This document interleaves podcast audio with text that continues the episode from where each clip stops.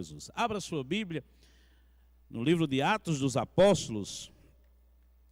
Atos dos Apóstolos, se você puder abrir a sua Bíblia, no capítulo 1 de Atos dos Apóstolos, verso 14, e depois nós vamos ler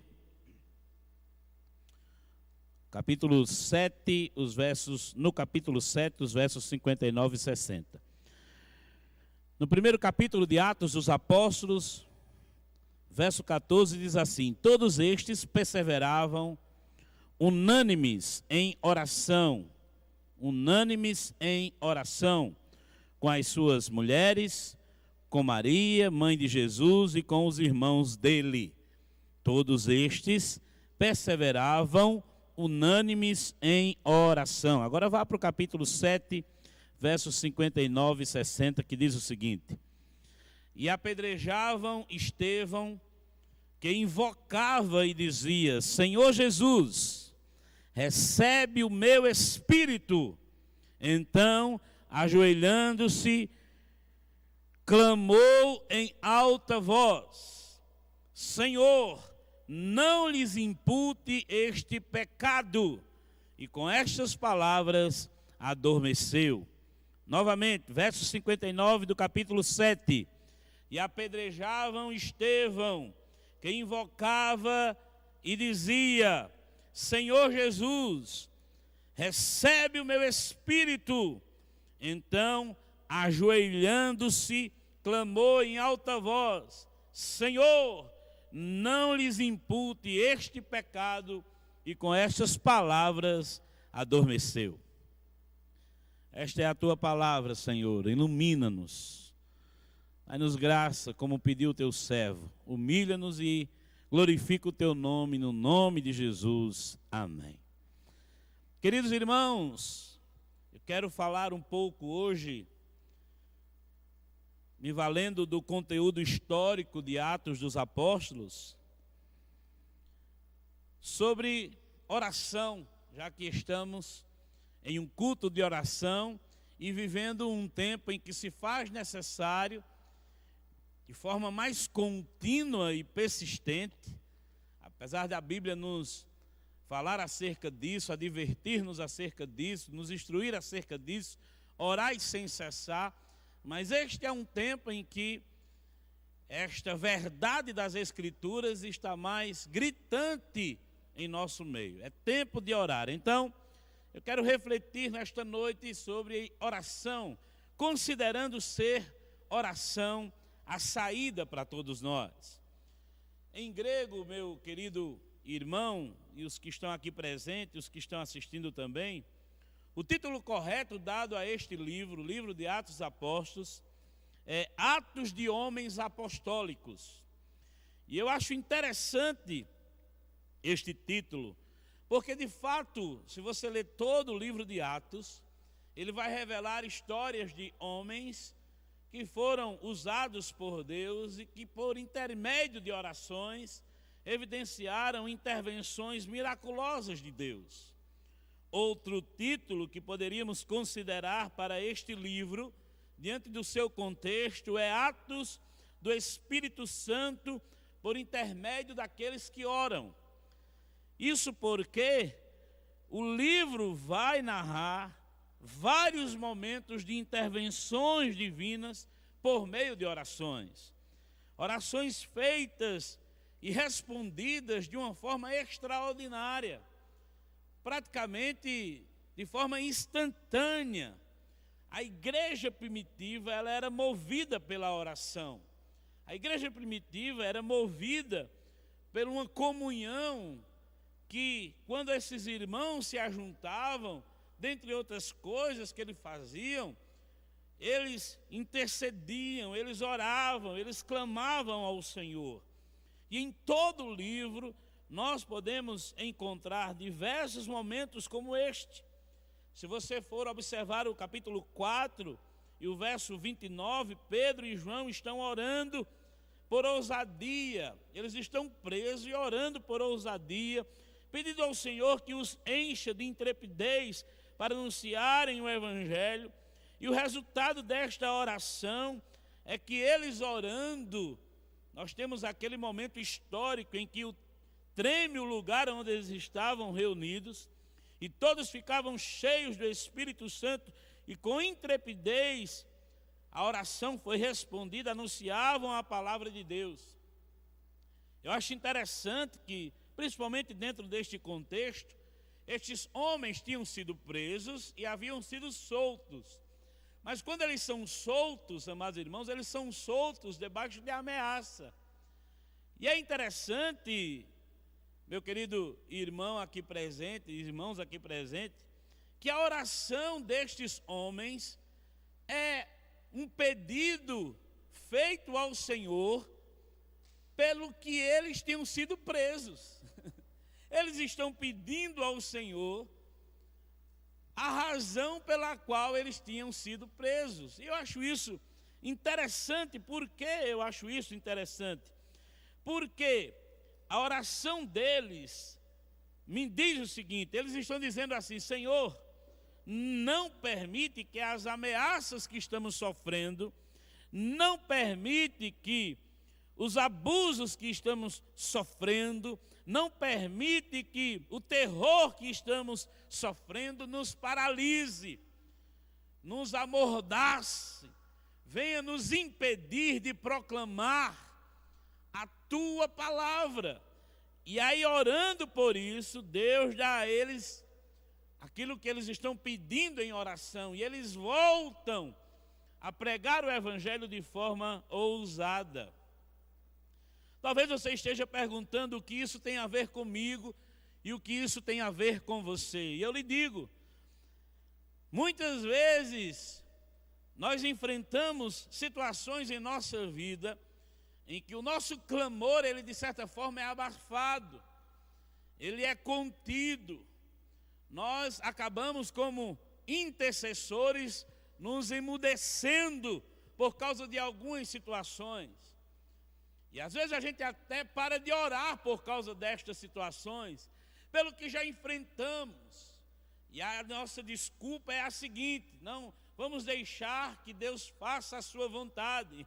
Ora, a vontade de Deus, no caso de Pedro e João, já era certa. A vontade de Deus era que o Evangelho fosse proclamado, que a palavra fosse pregada, que vidas fossem alcançadas.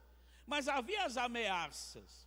Eu não sei qual é a ameaça que você está sofrendo diante daquilo que você tem colocado diante de Deus em oração, mas de uma coisa eu sei: se o teu pedido vai glorificar a Deus, as ameaças não podem deter você o terror não pode deter você, a intimidação não pode deter você. Você precisa continuar clamando por aquilo que será de fato prerrogativa de Deus e o seu nome será nisto glorificado.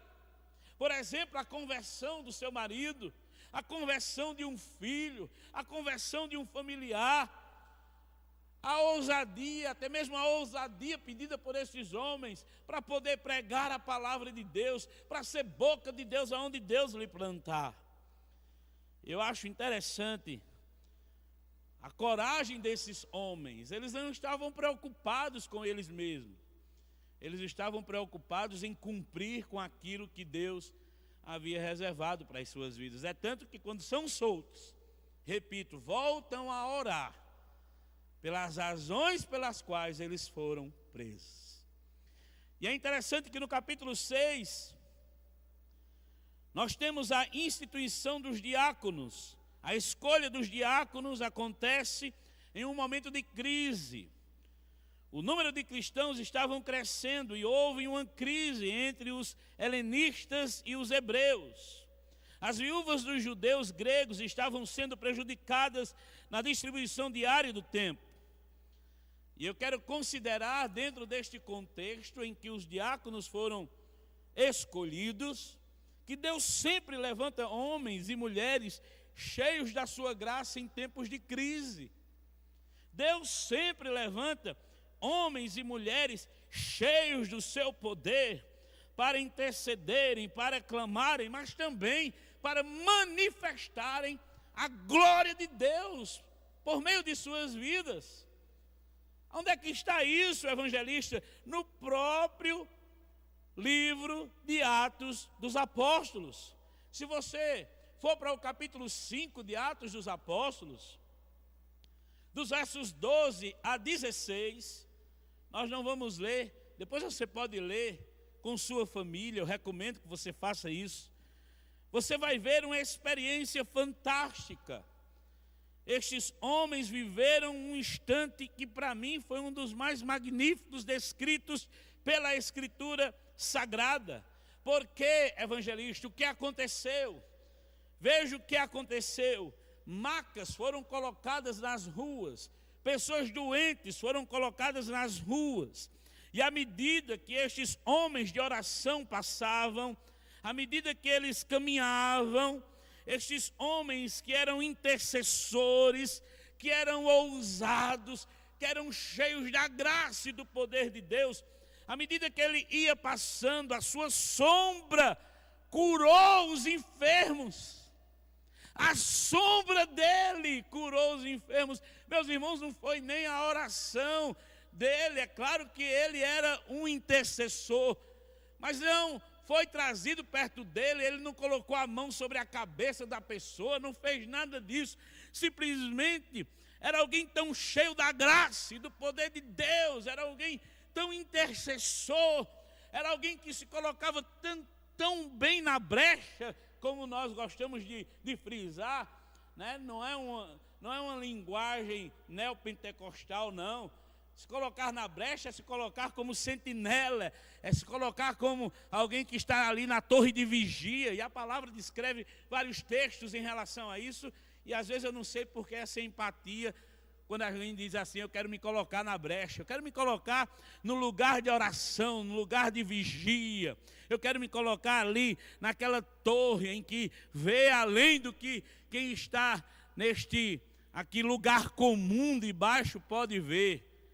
Então este homem, ele à medida que vai passando, a sua sombra cura os enfermos e os atormentados de espíritos imundos eram totalmente libertos para a glória de Deus. Quem foi este homem, evangelista Pedro? Um homem de carne e osso, como eu e você. Um homem que em alguns momentos pareceu até muito né, precipitado. Um homem sanguíneo. Há outras histórias de Pedro que alguns pregadores pegam e malha o Judas mesmo nele, porque era um homem muito precipitado, falava demais, né? Sempre era o primeiro a falar, sempre era o primeiro a estar querendo se dispor. Talvez se Pedro vivesse nos dias de hoje, ele fosse considerado por alguns como pau de lato, né? Como pau de lato. Mas ele era um homem de oração. Ele era um homem de oração. Ele era um homem cheio da graça de Deus. Era um homem imperfeito, era um homem que não era inerrante, mas ele era cheio da graça e do poder de Deus. Foi o único que andou sobre as águas né? Foi o único que andou sobre as águas. Talvez a sua forma de ser, né? Peculiar de ser, como, como um ser humano, né? Incomum, né? Sanguíneo, cheio de, né? Deu a ele o privilégio de andar sobre as águas. Os outros camaradas estavam tudo lá, tudo amedrontado. É um fantasma, é um fantasma, é um fantasma. Pode até ser um fantasma, Mas aí quem vem lá? Sou eu, Jesus. Ei, se é tu mesmo, então para aí. Deixe que eu vá até você. Cadê que os outros fizeram isso? Você está entendendo, meus irmãos? Eu acho interessante como nós podemos fazer uma avaliação humana dos personagens bíblicos em uma outra ótica. A gente só faz uma, uma leitura negativa. A gente só faz uma leitura para negativar o camarada, para desconstruir o personagem que Deus usou para manifestar a sua graça, para manifestar o seu poder. Pedro foi este homem. Queria que ninguém fala que foi a sombra de Pedro e nenhum outro teve a sua sombra sendo usada por Deus para curar o enfermo. Mas vamos adiante. Dentro deste contexto em que Deus levantou estes homens escolhidos para o diaconato, Estevão estava entre eles. E aí, Estevão é levantado por Deus para ser um diácono. E quando este homem, cheio de fé, cheio da graça e do poder do Espírito Santo, é escolhido com mais seis, foram sete os escolhidos neste momento. Estevão e Filipe começam a se destacar, e é dentro deste contexto que eu quero refletir com você rapidamente. Nós vamos refletir dentro deste contexto. Estevão ele começa a se destacar com Filipe. O ministério de Estevão, preste atenção, vai além das funções de diácono, vai além do servir à mesa, do distribuir, querido Alexandre, de forma justa, justa os mantimentos. Estevão, ele cumpre com sua responsabilidade perante a igreja primitiva, preste atenção. Estevão se empenha em prol de proclamar o Evangelho. Estevão, ele é tomado pela graça e o poder de Deus ao ponto de realizar prodígios e grandes sinais entre o povo. Estevão e Filipe são citados no Novo Testamento realizando milagres semelhantes aos realizados pelos apóstolos. E aí permita-me um comentário pessoal. Este ir além de Estevão me ensina pelo menos duas coisas. Primeiro, que não é a missão que faz o homem, é o homem que faz a missão. Porque se fosse a missão que fizesse o homem, Estevão e Filipe não teriam se destacado. E é interessante que a Bíblia fala disso. E aí, mais uma vez, permita-me esta abertura. Eu fico pensando, por que dentro do nosso contexto a gente quer reprimir os Estevãos? Se a própria palavra vai revelar que dentre os escolhidos, Deus muitas vezes se valer de Estevãos e de Filipe para se destacarem. Isso é soberania de Deus. Ninguém tem nada a ver com isso. Ninguém tem nada a ver com isso. Sete foram escolhidos, todos sete para serem diáconos. Mas Deus quis que Estevão e Filipe se destacassem. O que é que eu tenho a ver com isso? Segunda coisa que isto me ensina é que não importa a posição que você ocupa, não importa a missão que lhe foi confiada, o que faz a diferença é quem ocupa você. Quem faz a diferença é quem preenche maior espaço em sua vida. Está aí o segredo de Estevão. O segredo de Estevão não era ele, a pessoa dele, era aquele que nele habitava, era aquele que agia através dele, era aquele que preenchia o maior espaço nele, Estevão. Por isso eu digo para você que está me vendo nesta noite e para os irmãos aqui presentes: o que vai fazer diferença naquilo que o Senhor lhe chamou para realizar não são os seus talentos dados por Deus, não é a sua sapiência, não, não é a sua inteligência, intelectualidade, grau de conhecimento, não é o seu conhecimento empírico, nada disso. É claro que todas essas coisas contribuem, mas se você tiver tudo isso, e o maior espaço na sua vida não for preenchido por Ele, não vai valer de nada. Porque o que faz a diferença na vida de Estevão e na minha e na sua vida é aquele que ocupa maior espaço na nossa vida. E a história de Estevão vai revelar isso, porque Estevão nem grego era. E ele começa a enfrentar, amados irmãos, rejeição Exatamente por isso, por não ser judeu. por não ter o conhecimento que outros tinham. Se você for para o capítulo 6 e o verso 9, você vai ver isso. Nenhum dos sete escolhidos para serem diáconos tinham um nome judeu. Todos eram nomes gregos, e um deles, Nicolau, era um gentio que aceitou a fé judia, ou seja, era um prosélito recém-convertido, e Deus resolveu usar o camarada. E aí, Estevão, ainda que cheio do Espírito Santo, ele começa a sofrer por causa da ação de Deus através da vida dele porque ele sofre calúnias no capítulo 6, dos versos 11 e 12. O que estes homens afirmaram acerca de Estevão era uma calúnia. Eles haviam sido pagos para mentir, subornados, corrompidos para prejudicar Estevão. Veja que coisa: rejeição, calúnia. Estevão, ainda que cheio do Espírito Santo, enfrenta um julgamento legal, legítimo, com testemunhas que a lei requeria, todavia essas testemunhas eram falsas. Porque o que importava, ouça, viu? O que importava para os sinetristas, 71 homens, 70 homens e o sumo sacerdote, destacados, assentados no sinédrio, era que a sessão fosse regular, que ela não fosse anulada, ainda que as testemunhas fossem falsas, o julgamento era legal.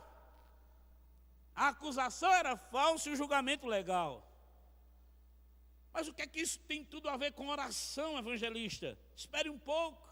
Estevão, ainda que cheio do Espírito Santo, homem de oração, ele sofre um julgamento legal com testemunhas que a lei requeria, todavia, não importava para aqueles homens o que ele tinha a dizer. É interessante quando você lê toda a história, porque a partir do momento que aqueles homens subornam testemunhas, apresentam testemunhas falsas, eles não estavam interessados, Gabriel no que Estevão tinham para dizer. Eles só estavam interessados, amados irmãos, em parecerem justos perante o povo. Por isso que eles montam todo este espetáculo, né, jurídico que a Bíblia descreve. Porque se importasse o que Estevão tem a dizer, eles não teriam subornado duas pessoas para mentirem acerca dele. Eles estavam interessados, na verdade, em condenar Estevão. A sentença já havia sido dada. No capítulo 7, verso 54, ouvindo eles istos, enfureciam-se no coração e rilhavam os dentes contra ele. Veja bem, Era Estevão falando, se defendendo e os camaradas rangendo os dentes. Ou seja, só esperando a hora de dizer assim: chega desse negócio, vamos matar o camarada. Presta atenção. Dentro deste contexto histórico, rejeição, calúnia, julgamento legítimo com testemunhas falsas, desdém, não importava o que Estevão tinha a dizer, condenação diante de verdades expostas. O que você tem feito? Talvez você tenha sofrido ou esteja sofrendo algumas dessas situações que Estevão enfrentou. O que você tem feito? Ou o que você faria? E aí é onde entra o tema da nossa reflexão nesta noite. O que este homem fez, evangelista? O que este homem revelou neste momento de rejeição, de calúnia, de um julgamento legítimo, mas que foi todo montado para que ele fosse condenado. O que é que este homem revela? Ele revela um espírito de intercessor. Porque depois de sofrer tudo isso, o que este homem faz é orar. O que ele faz é orar. E eu acho incrível isso. Ele não pensa em falar com alguém importante. Ele não pensa em falar com alguém que tem influência. Ele sequer, vamos contextualizar, constitui um advogado para si. Não, peraí, eu só falo na presença do meu advogado. Estou contextualizando, se fosse nos dias de hoje. Não, este homem, ele ora, ele intercede, ele clama, ele ajoelha-se, ele olha para o Senhor. Talvez você esteja dizendo, né? Mas ele se defendeu. O texto revela no capítulo 7 a sua defesa. Todavia, quando ele acaba a sua defesa, a sua defesa parece que não foi muito convincente. Estevão orou. Quando ele viu os camaradas rangendo os dentes, prontos para matá-lo, para pular no pescoço dele, no nosso popular aqui. Ele ora, meus irmãos. E aí eu quero concluir pensando com você no que o intercessor revela. O que alguém que ora revela na sua vida? Porque todo mundo pode fazer uma oração, meus irmãos. Até quem não é cristão faz oração. Todo mundo pode rezar, fazer orações repetitivas, repetitivas, né? Mas o que um intercessor revela na sua vida, no seu caráter? Rapidamente, para a gente concluir. Primeiro, quem ora, quem intercede, não perde a sua serenidade. No capítulo 6 e o verso 15, aqueles homens assentados no sinédrio, eles fitam os olhos em Estevão e veem o seu rosto como se fosse de anjo. Estevão está diante de um tribunal numa sala imponente. São 71 homens que estão assentados em cadeiras, dispostos a matar Estevão. Mas o semblante de Estevão não muda. Talvez se fosse eu ou você, alguém que estivesse do nosso lado, diria assim: deixa de ser besta, rapaz, reage, deixa de ser tolo, tu não vai fazer nada. Talvez dissesse assim: você é diácono agora, você é uma autoridade dentro do nosso contexto, diga alguma coisa. Estevão permanece sereno.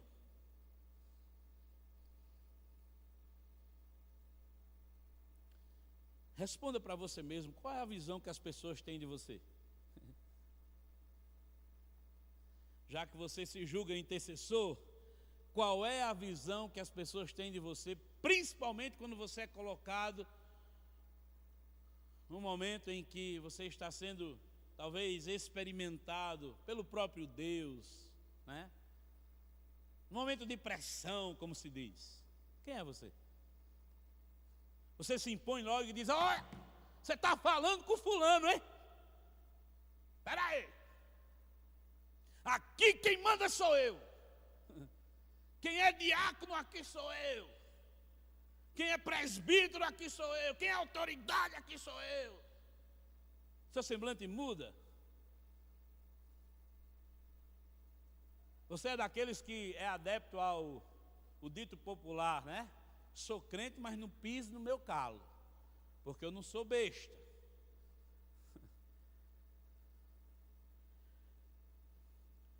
Segundo, não sai de frente à sua TV. Eu estou terminando. Quem ora tem memória ativa. Que é isso, irmão? Praticamente todo o capítulo 7, a defesa de Estevão é fundamentada nos feitos, preste atenção, nos feitos passados do Senhor, não é dele. Eu acho incrível isso. Estevão, em momento nenhum, Gabriel, em momento nenhum, ele diz assim: peraí, vocês não estão considerando a mim, não, é? Eu fiz isso, eu fiz aquilo, eu fiz assim, eu fiz assado, né? Peraí, vocês não estão nem considerando quem eu sou, o que eu fiz.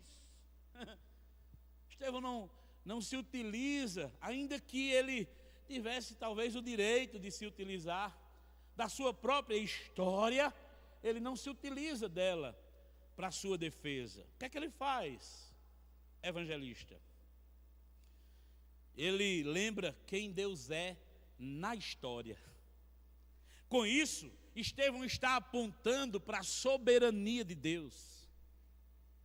Com isso, Estevão está dizendo: Eu estou aqui, mas estou aqui porque Deus me escolheu estar. Você está entendendo?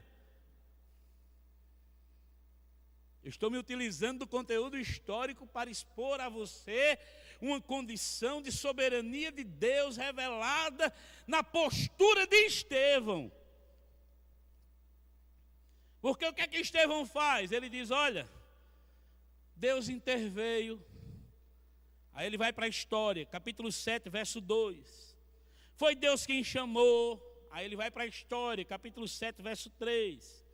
Foi Deus quem proveu, foi Deus quem agiu com misericórdia, foi Deus quem revelou sua soberania, foi Deus quem deu livramento, é Deus quem é justo juiz, é Ele quem revelou os seus sinais. Estevão lembra, lembra, lembra, lembra, lembra da forma como Deus se manifestou durante toda a história. Ele lembra da grandeza de Deus, do senhorio de Deus, do Deus grande que o chamou, que o escolheu, que fez com que ele viesse a existir. É assim que Estevão se defende. Oh, aleluia! Estevão está dizendo para 71 homens em outras palavras, vocês estão indo de encontro à soberania de Deus. Porque foi Deus, foi Deus, foi Deus, foi Deus, foi Deus, foi Deus, foi Deus. Sabe, meu querido, quem ora entende que o que somos, o que temos, e o que viermos a ser, ou o que viermos a ter, tudo é pela graça e soberania de Deus. O que nós precisamos é sair da teologia. Teologia ela é muito necessária, ela é linda demais. Mas você precisa viver na prática. Você precisa evidenciar na sua carne, no seu espírito, o sujeitar-se à soberania de Deus, porque quem escreve a história de cada um de nós não é nenhum líder assentado nos sinédrios deste tempo, não é, é o próprio Deus. O salmista diz: Antes que os meus dias, os dias de Adijaius, esse dia de hoje, viesse a existir, Deus na sua soberania, já o escreveu. Isso significa que você não pode fazer nada. Estevão tinha certeza disso. Em penúltimo lugar, quem ora, meu querido,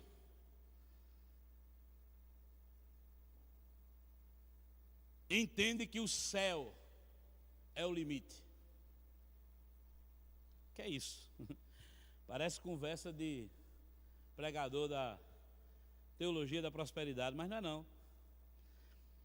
Se você for para os versos que nós lemos, 59 e 60, quem ora, quem se comporta, se porta como Estevão, entende que o céu é o limite. Por quê? Porque no momento em que Estevão está sendo morto, o que é que ele faz? Ele invoca ao Senhor, ele clama ao Senhor, ele põe os olhos no céu. Se você for para o verso 55 do capítulo 7, mas Estevão, cheio do Espírito Santo, fitou os olhos no céu e viu a glória de Deus e Jesus que estava à sua direita. Meus irmãos, isso foi o que matou Estevão. Porque se os camaradas já estavam tomados de inveja, de raiva, pela ação do Espírito Santo por meio de Estevão, quando um camarada diz, eu vejo os céus abertos. Esse cara é demais, velho. Não tem condição. Talvez a sua pergunta seja o que eu tenho a ver com isso, evangelista. O que você enxerga quando você é exposto a um momento de conflito, de crise, de injustiça, de calúnia, de desdém? O que você enxerga? Me diga o que você enxerga. Você enxerga apenas um momento. Você enxerga que é o seu fim. Você acha que Deus deixou de agir soberanamente. Que Deus perdeu o domínio. Porque se é assim que você enxerga, eu aconselho você a rever o seu conceito de intercessor, de intercessora. Porque o intercessor, a intercessora, por mais que ele seja colocado em momentos extremos, por mais que a sua vida esteja por um fio, como a vida de Estevão estava, ele consegue olhar para os céus, aleluia, e ver ele aberto e o filho do homem assentado à direita do Deus Todo-Poderoso. Aleluia! Ele não perde a sua visão. Ele não perde a sua visão de um Deus que é justo, de um Deus que é Senhor sobre todas as circunstâncias.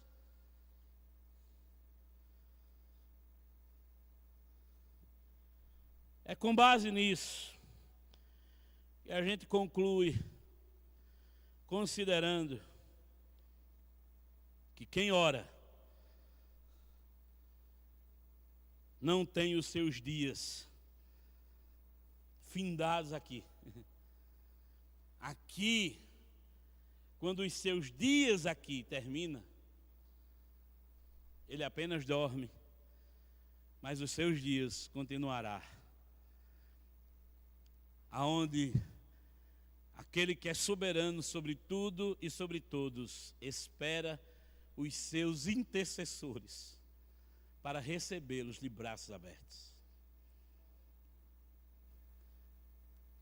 Para os inimigos de Estevão, aquele era o fim. Para os inimigos de Estevão, nós estamos dando cabo da sua própria vida. Nós vamos calar ele, silenciar ele. Todo o nosso plano deu certo, deu não. Tanto não deu que hoje eu estou usando ele como exemplo para a minha vida e para a tua vida. E o que é que o texto diz? O que o verso 60 diz? Com estas palavras, Estevão adormeceu. Ele não morreu, ele adormeceu. Seu físico tombou nesta terra, o seu corpo que será consumido ou que foi consumido, né? Assim como o nosso será tombou nesta terra, mas o seu espírito certamente haverá de ressuscitar naquele maravilhoso dia. Porque é assim que o intercessor termina. O intercessor ele começa diante de Deus e termina diante de Deus. Não é diante de homens, é diante de Deus. Mesmo que estes homens tentem tirar do intercessor aquilo que é direito seu. Nesta noite, oração não é aquilo que a gente diz assim, que eu posso fazer a orar. Misericórdia, meu irmão. Como se a oração não fosse coisa nenhuma. Por isso que talvez você não esteja orando, não esteja intercedendo, não esteja se detendo naquilo que um intercessor deve se deter, que é as boas notícias escritas neste livro. Você já parou para ler as boas notícias contidas neste livro aqui? Ou você está se enchendo apenas de má notícias? Seu semblante já mudou faz tempo, meus irmãos. Os nossos semblantes já mudaram faz tempo e a gente não está enfrentando metade do que Estevão enfrentou. Às vezes a gente encontra cristãos que se dizem cristãos de oração, e a gente pergunta a ele como é que está, irmão. Ele diz, meu irmão, você ainda pergunta como é que está, o negócio está de mal a pior. Eu não sei onde é que esse negócio vai acabar. Eu sei, meus irmãos. Eu sei, esse negócio vai acabar no céu. É no céu que esse negócio vai se acabar, porque está escrito: já não haverá mais dores, nem pranto e nem dor. Quando a trombeta tocar e o meu nome for chamado, aí esse negócio aqui vai acabar, e nós haveremos de viver eternamente ao lado do Deus Todo-Poderoso. Ou você acha que não é por isso que Paulo disse que se as nossas expectativas estiverem em torno apenas do que acontece neste mundo, nós seremos os mais miseráveis de pecadores? Meus irmãos, juntem a doutrina. Juntem a doutrina, porque doutrina sem oração, sem vida de comunhão, de intercessão, de intimidade com Deus, não vai valer de nada, vai ser puro conhecimento empírico, que não serve e não frutifica para nada.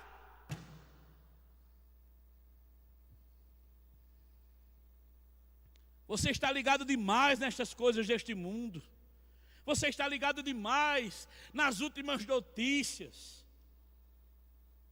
Você está ligado demais, você está ocioso demais. Você esqueceu as promessas de Deus, você esqueceu quem lhe escolheu, você esqueceu quem é soberano, você esqueceu, mas nesta noite o Senhor te traz a memória, como trouxe a memória de Estevão, que ele é o Senhor da história, ele interveio desde o princípio e ele vai intervir, reinar até o fim, porque somente ele é Alfa e Ômega, princípio e fim aquele que era, que é e que há de vir, o Deus Todo-Poderoso. Aleluia! Pare de querer ficar se justificando para um sinédrio que não está interessado na tua história. Vai orar. O sinédrio não estava nem aí para a história de Estevão. Pare de tentar convencer a quem já está convencido a te condenar. Vai orar. Ah, o governo, esse governo, meu Deus do céu, misericórdia. É porque o nosso governador, é porque a prefeita, é porque o vereador, e onde está o deputado, meus irmãos, procure ao Senhor. Socorro não vem de nenhum homem. A Bíblia diz que o nosso socorro vem do alto. É claro que os governantes têm sua responsabilidade, mas eles podem não cumprir com ela. Mas deixa eu lhe dizer uma coisa: jamais você verá Deus não cumprir com aquilo que é parte do caráter seu. Ele é Deus de toda provisão, Ele é Deus de toda graça, de todo consolo, Ele é o Pai da misericórdia, o Deus de toda consolação. Você nunca vai ver o nosso Deus falhar, então procure Ele clame a Ele, ore a Ele, interceda, gaste tempo, faça os seus joelhos doer, mesmo que você esteja levando pedradas. Ajoelhe-se. O que é que Estevão fez? Se ajoelhou. E não se ajoelhe com o coração cheio de rancor. Perceba que nem Pedro, nem João, nem Estevão disse assim: Senhor, Manda um raio sobre estes meus inimigos. Manda um raio aqui sobre este sinédrio. Consome estes miseráveis. Nem Pedro e João também, quando estavam na prisão, disse: Senhor, que aqueles que nos prenderam injustamente sejam todos mortos por ti. Não, não, nenhum deles, nenhum deles. Eles apenas clamaram ao Senhor. E Estevão, em especial, disse assim: Senhor, não lhes impute este pecado. Este foi o segredo da oração de Estevão ser atendida. Talvez você dobre ainda o seu joelho. Ah, eu dobro o meu joelho. Mas você dobra o seu joelho pedindo justiça de Deus. raio do céu para fulminar todos os teus sinetristas. Faça isso não. Deixe que o Senhor, que governa sobre a história, conduza a tua história, de maneira que o nome dele seja glorificado. Se você puder fechar os seus olhos e orar comigo, vamos fazer isso encerrando este momento, onde ouvimos a voz do Senhor por meio da Sua palavra. Pai, nós reconhecemos nesta noite que estamos muito longe de sermos, ó Deus, intercessores.